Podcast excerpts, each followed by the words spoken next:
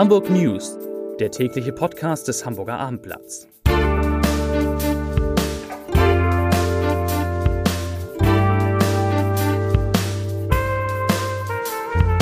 Herzlich willkommen. Mein Name ist Lars Heide und wir sprechen heute über den aktuellen Hamburger Abi-Jahrgang und seine Leistung. Außerdem geht es um den Abschied, um den traurigen Abschied von einer Hamburger Institution, um den Alltag eines Moja-Fahrers und das ganz wichtig in diesen Tagen, um den Hamburger Flughafen. Vorab aber wie immer drei wichtige Meldungen, mehr oder weniger wichtige Meldungen in aller Kürze. Die Hamburger CDU hat vorgeschlagen, dass auch Fahrräder ein Nummernschild bekommen sollen. Hintergrund ist, dass die Zahl der von Radfahrern mit verursachten Unfälle in den vergangenen Monaten deutlich gestiegen ist. Allerdings ist auch die Zahl der Radfahrer deutlich gestiegen in Hamburg. Gut, vielleicht müssen wir bald alle ein Nummernschild haben.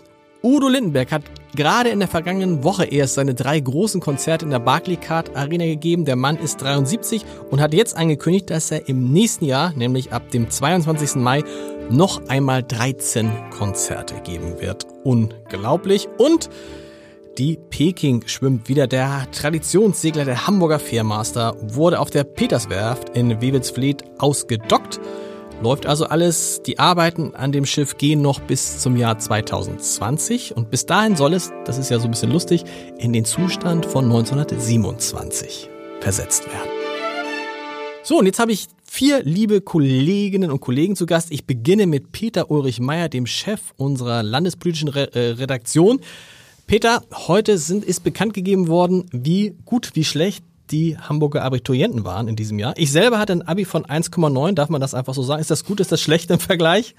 Es ist allerdings schon 30 Jahre her. Ich, ich würde sagen, damit bist du schwer überdurchschnittlich. Ach. Der Gesamtschnitt in diesem Jahr lag bei 2,42. Klingt gut. Ist auch nicht schlecht und äh, bewegt sich also in etwa auf dem Niveau der Vorjahre. Es war mal 2,41 im Jahr davor. Und der Korridor der letzten zehn Jahre liegt so zwischen 2,41 und 2,48. Wir sind also im Moment eher am oberen Rand. Lag das an den vermaledeiten Mathe-Klausuren? Also die ja offensichtlich viel zu schwer waren, als dass man sie lösen konnte? Also wir haben ja eben gesagt, es ist ein positives Ergebnis. Ja? Die Mathe-Klausuren waren eher negativ. Die haben also im Zweifel ein noch besseres Ergebnis verhindert. Das meinte ich, Entschuldigung, ja. Und ähm, wenn man jetzt die Mathe-Klausur auf dem grundlegenden Niveau nimmt, das war die Klausur, die Schwierigkeiten äh, gebracht hat, so ist die ja durch äh, Beschluss von Schulsenator Rabe besser bewertet worden und liegt jetzt bei einem Schnitt von 3,04. Okay, und wäre aber ohne deutlich schlechter, schlechter gewesen, äh, hart an vier ran. Was macht man denn jetzt, damit sich das, diese Probleme mit den ähm, Matheaufgaben, mit den schwierigen Matheaufgaben, damit sich das nicht wiederholt? Ich möchte nicht zu ausufernd antworten, hm. aber die Sache ist tatsächlich einigermaßen komplex, weil es ja seit 2017 bundeseinheitliche Aufgaben gibt, aus denen sich die Länder bedienen können. Hamburg als einziges Land hat es zu 100 Prozent im Bereich Mathe getan. Ja. Jetzt hat man festgestellt, dass die Aufgaben in diesem Jahr augenscheinlich zu schwer waren und andere Länder haben schon gesagt, wir lernen von Hamburg und machen es auf keinen Fall so, dass wir alle Aufgaben entnehmen aus diesem bundeseinheitlichen Pool. Es wird also auf KMK, Kultusministerkonferenzebene, weiterhin darüber gestritten werden, welche Zukunft eigentlich äh, dieses bundesweite Zentralabitur hat. Aber unabhängig mhm. davon mhm. hat Hamburg, um nun Vorsorge fürs nächste Jahr zu treffen, beschlossen, beziehungsweise der Schulsenator gesagt, dass künftig Mathelehrer selbst quasi zu Testpersonen werden und die Matheaufgaben, die Abiturklausuren im Vorwege selbst lösen, so dass man dann sieht, ob äh, die Aufgaben zu schwer sind oder nicht und damit nun niemand denkt, dass hier Lehrer mit Schülern verglichen werden. Mhm. Der Erfahrungswert ist, dass die Lehrer in etwa doppelt so schnell die Aufgaben lösen können, okay. so dass man dann also einen Umrechnungswert hat, um zu sehen, ob es für die Schüler machbar ist oder nicht. Das ist witzig, dass dann die Mathelehrer die Klausur erstmal selber selber schreiben müssen. Und wird, hat Hamburg was gesagt? Wie wird man sich verhalten? Wird man künftig auch weniger Aufgaben aus dem zentralen also, Abitur also, nehmen? Ja, die Ansage ist im Grunde klar. Wenn es dabei bleibt, dass die anderen Länder nicht mitziehen, dann, so hat Schulsenator Rabe gesagt, dann dürfen die Hamburger Schüler nicht Opfer äh, zu schwerer Bundesaufgaben werden. Siehste. Die besten Noten, weißt du das auch? Wie oft hat es 1,0? Oder gibt es das noch unter 1,0? Gibt es auch, ne? Ja, die Unterscheidung ist mir nie ganz klar geworden. Nee. Also 1,0, das bezeichnet man in der Regel als Traumnote und das haben bislang 137 Schülerinnen und Schüler Ja. abgelegt. Da bislang erst 90 Prozent aller Schulen ihre Daten gemeldet haben, kann sich das noch vielleicht um 10 Prozent steigern. Übrigens mehr Mädchen als Jungen. Ja, das war bei mir auch so. Ich glaube, ich war irgendwie trotz 1,9 war ich nicht unter den Top 8. Und ich war aber der beste Junge auch in meiner Schule, glaube ich. Also die Mädchen Jetzt sind halt einfach schlauer. Genug, genug, genug, genug. Schneiden wir alles nachher raus. Vielleicht. Peter, vielen Dank.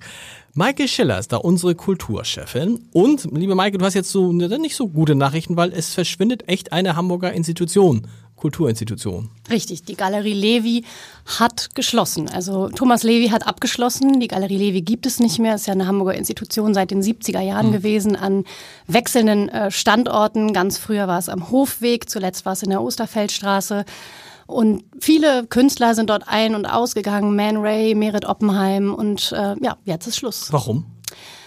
Tja, weil die Zeit wahrscheinlich eine andere geworden ist, weil sich das nicht mehr lohnt, weil viele der Künstler, die er vertreten hat, mittlerweile tot sind. Das muss man auch sagen. Er hat gesagt, er vertritt eigentlich oder verwaltet viele Nachlässe. Ähm, sein Sohn hat eine Galerie in Berlin, die weiterhin besteht und dort wird es im November auch eine große Merit Oppenheim äh, Ausstellung geben und auch Thomas Levi wird weitermachen und Ausstellungen für andere konzipieren, aber seine Galerie, die Galerie Levi, die wird es nun nicht mehr geben. Gibt es denn dann irgendwie so eine Art Ausverkauf, wie man das kennt, wenn anderswo Dinge geschlossen werden? Nee, das gibt es nicht, aber ähm, es gibt, also die, die Nachlässe und so werden weiter verwaltet ähm, und es gibt auch immer mal wieder, also im nächsten Jahr zum 50. Geburtstag eine große Party, äh, die es geben soll, ein großes Jubiläumsfest. Also ganz, ganz ist der Abschied vielleicht dann doch noch nicht ähm, in trockenen Tüchern. Vielen Dank. Mein Kollege Uli Gastorf ist einen ganzen Abend lang mit Moja gefahren und jetzt berichtet er uns, was ihm da alles so widerfahren ist. Uli, Moja ist jetzt in Hamburg gute zwei Monate am Start und es gibt so eine Art Zwischenbilanz. Ja, das kann man sagen, das ist, glaube ich, eine exklusive Zahl, die noch keiner kennt. Ähm, Moja hat inzwischen eine halbe Million Fahrten gemacht. Das zieht sich so zusammen, dass sie am 30.07.2018 in Hannover gestartet Ja. sind, am 15. April 2019 in Hamburg und jetzt, wie gesagt, diese 500.000 ähm, Fahrten bislang gemacht haben. Insgesamt. In Hamburg, du bist jetzt mal einen ganzen Abend mit so einem Moja durch die Gegend gefahren und hast dich mit dem Fahrer lange unterhalten und hast so ein bisschen erlebt. Was waren so deine wichtigsten Erkenntnisse? Also ich erstmal muss ich sagen, die Fahrerin war wirklich klasse. Das war eine, das war die Mai Kehler und ähm, Alter darf man ruhig sagen, ich habe sie vorher gefragt, 54 Jahre alt. Die hat vor einigen Monaten noch im Antikcenter am Hauptbahnhof ihr Geschäft gehabt. Okay. Da mussten alle raus und hat sie gesagt, du, da mache ich halt was ganz anderes. Da fahre ich halt Moja. Und deshalb war es sehr unterhaltsam, aber wir sind ja nicht alleine geblieben an diesem Abend. Ähm, wir waren von 19 bis 1 Uhr unterwegs und ähm, ich habe die ganze Stadt kennengelernt. Spannend war, wir hatten also wirklich ähm, viele junge Leute dabei, Studenten, die zu einer Party wollten oder eine, ihre Freundin besuchen. Ähm, witzig war Holger. Holger stieg irgendwie im Industriegebiet zu, kam von einer Party. Sein Kumpel hatte ihm das Moja bestellt. Holger war über 60 und ähm, hat gesagt, ich check das jetzt einfach mal aus. Witziger Typ. Und dann sind wir zusammen zur Isestraße zu seinem Ziel gefahren und dann hat er gesagt, er würde das gerne als Wohnmobil haben, aber das geht ja nicht. Das Moja ist ja immer nur für den Fahrdienst bestimmt. Okay. Wie oft hast du es erlebt, dass du allein saßt in dem Bus die, in, der, in der Zeit? Weil viele erzählen ja, Mensch, Moja fährt immer allein und so weiter und so weiter. Ich sag's dir ganz ehrlich, Lars, ähm, nur am ersten Einsteigeort, da tauchten die Dry People nicht auf, deshalb waren wir allein. Aber dann ging das wirklich los und mit den ersten beiden Fahrgästen sind wir durchgehend, hatten wir immer Menschen mit an Bord. Das meiste, was wir mit an Bord hatten, waren also neben mir dann noch vier weitere Personen, hätte also nur noch einer reingepasst. Und die Fahrerin, wie heißt sie? Malai? Mai, ein interessanter Vorname, M-A-Y Kähler. Ach, Mai Kehler. Ich dachte, sie heißt, das ist, ich dachte schon, das ist der Vorname. Ein besonders toller Vorname, Mai Kehler. Ähm, wie ist sie mit ihrem Arbeitgeber zufrieden? Ähm, also sie ist sehr zufrieden und ähm, sie freut sich über die Kommunikation. Sie sagt, ähm, ähm, für sie ist auch das Geld, also ich kann es jetzt nicht genau sagen, was sie verdient, ist auch in Ordnung. Ähm, das Einzige, und das wird auch im Artikel drinstehen, am Navi muss noch manchmal so ein bisschen gearbeitet werden. Warum? Ne, das Navi ähm, äh, registriert teilweise nicht ähm, Baustellen zum Beispiel, ne? dann fährst du da in eine Baustelle oder sowas in der Art. Und bei uns war es etwas ominös, der blaue Pfeiler war plötzlich verschwunden vom Navi, aber es gab noch ein zweites, also es sind alle Leute an ihr Ziel gekommen. Vielen Dank. Als letzter Kollege ist Wolfgang Horch aus der Wirtschaftsredaktion zu Gast, unser Flugzeug, Flughafenexperte. Wolfgang, es drohen, es stehen die Sommerferien vor der Tür. Das heißt, am Flughafen wird sich äh, einiges tun und wir haben so ein paar Tipps für Leute, die jetzt mit dem Flugzeug Richtung Ferien fahren. Was sind das für Tipps? Donnerstag ist der härteste Tag wahrscheinlich oder geht's Mittwoch schon los?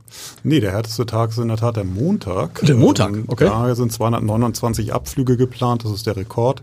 Insgesamt an den ersten fünf Tagen äh, starten rund 100 ein- äh, 145.000 Passagiere ab Hamburg. Das sind rund 12.000 mehr als im Vorjahr und das liegt hauptsächlich daran, dass nun auch neben Schleswig-Holstein, die ja an diesem Wochenende genauso äh, wie die Mecklenburger in die Schulferien starten, auch die Dänen in die Schulferien starten Okay. und viele Dänen ja auch den Hamburger Flughafen nutzen. Hamburg Flug, Ferienbeginn ist richtig Donnerstag. Donnerstag ist letzter Genau. Schultag und so. Mittwochs letzter Mittwoch der Schultag, okay, Donnerstag Donnerstag. ist- Okay. Ähm, wa- was, wa- wie kann man denn jetzt verhindern, dass man da völlig untergeht, dass man da lange warten muss? Gibt es da irgendwelche Gepäck automatisch aufgeben? Das ist eine der Möglichkeiten. Also bei einer ganzen Reihe von Fluggesellschaften ganz vorne ran, Lufthansa und Eurowings, kannst du dich selbst, kannst du dein Gepäck selbst einchecken an diesen Automaten. Was relativ Kannst- einfach geht, ne? Also Was relativ einfach geht und du kannst dann lange Schlangen äh, umgehen. Wichtig ist auch schon, dass du, das fängt zu Hause an beim Einchecken. Du kannst nämlich online einchecken bei den meisten Fluggesellschaften. Das sollte man dann auch tun.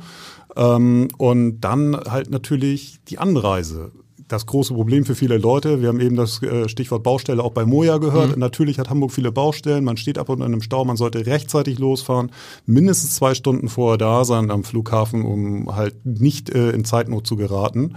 Ähm, und dann natürlich auch möglichst zügig dann bei der Sicherheitskontrolle sein. Man könnte zum Beispiel auch schon mal das Tablet oder das Notebook, was man im, im Rucksack oder wo auch immer im Bordgepäck hat, äh, schon mal rauslegen, in die Wanne legen, alle Taschen, äh, Jacken, Hosentaschen freimachen von Taschentüchern, Kaugummis, Schlüssel, was du da alles hast und dann schon gleich in die Wanne legen, also zügig mitarbeiten, dann kommt man noch schneller durch die und am Sicherheitskontrolle klügsten ist es, dienstags zu fahren, habe ich daraus gelernt.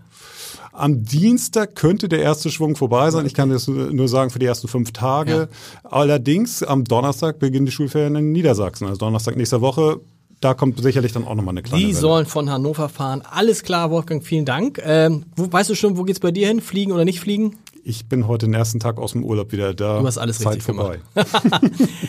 Wie immer, den gibt es natürlich zum Schluss den Leserbrief des Tages. Er ist ganz, ganz, hat mich ganz besonders berührt. Er kommt von Heinz Knobloch und er schreibt, ich war in den letzten Tagen in Hamburg, bin 82 Jahre alt und nicht gut zu Fuß. Ich möchte den Bürgern, insbesondere der Jugend, ein Riesenkompliment machen. Ich kenne mich nicht aus und so habe ich mich ziemlich heftig verlaufen. Jede und jeder, die ich nach dem Weg gefragt habe, hat mir sehr freundlich geholfen. Der erste Griff war in die Hosentasche, um das Smartphone herauszuholen, um mir dann den Weg zu zeigen. In einer S- und U-Bahn war ich noch nicht richtig eingestiegen und schon stand eine junge Frau auf, um mir ihren Platz anzubieten. Solange sich unsere jungen Leute so vorbildlich verhalten, brauchen wir uns um unsere Zukunft nicht zu sorgen. Das ist doch nett. Vielen Dank, Herr Knoblauch, und bis morgen. Tschüss.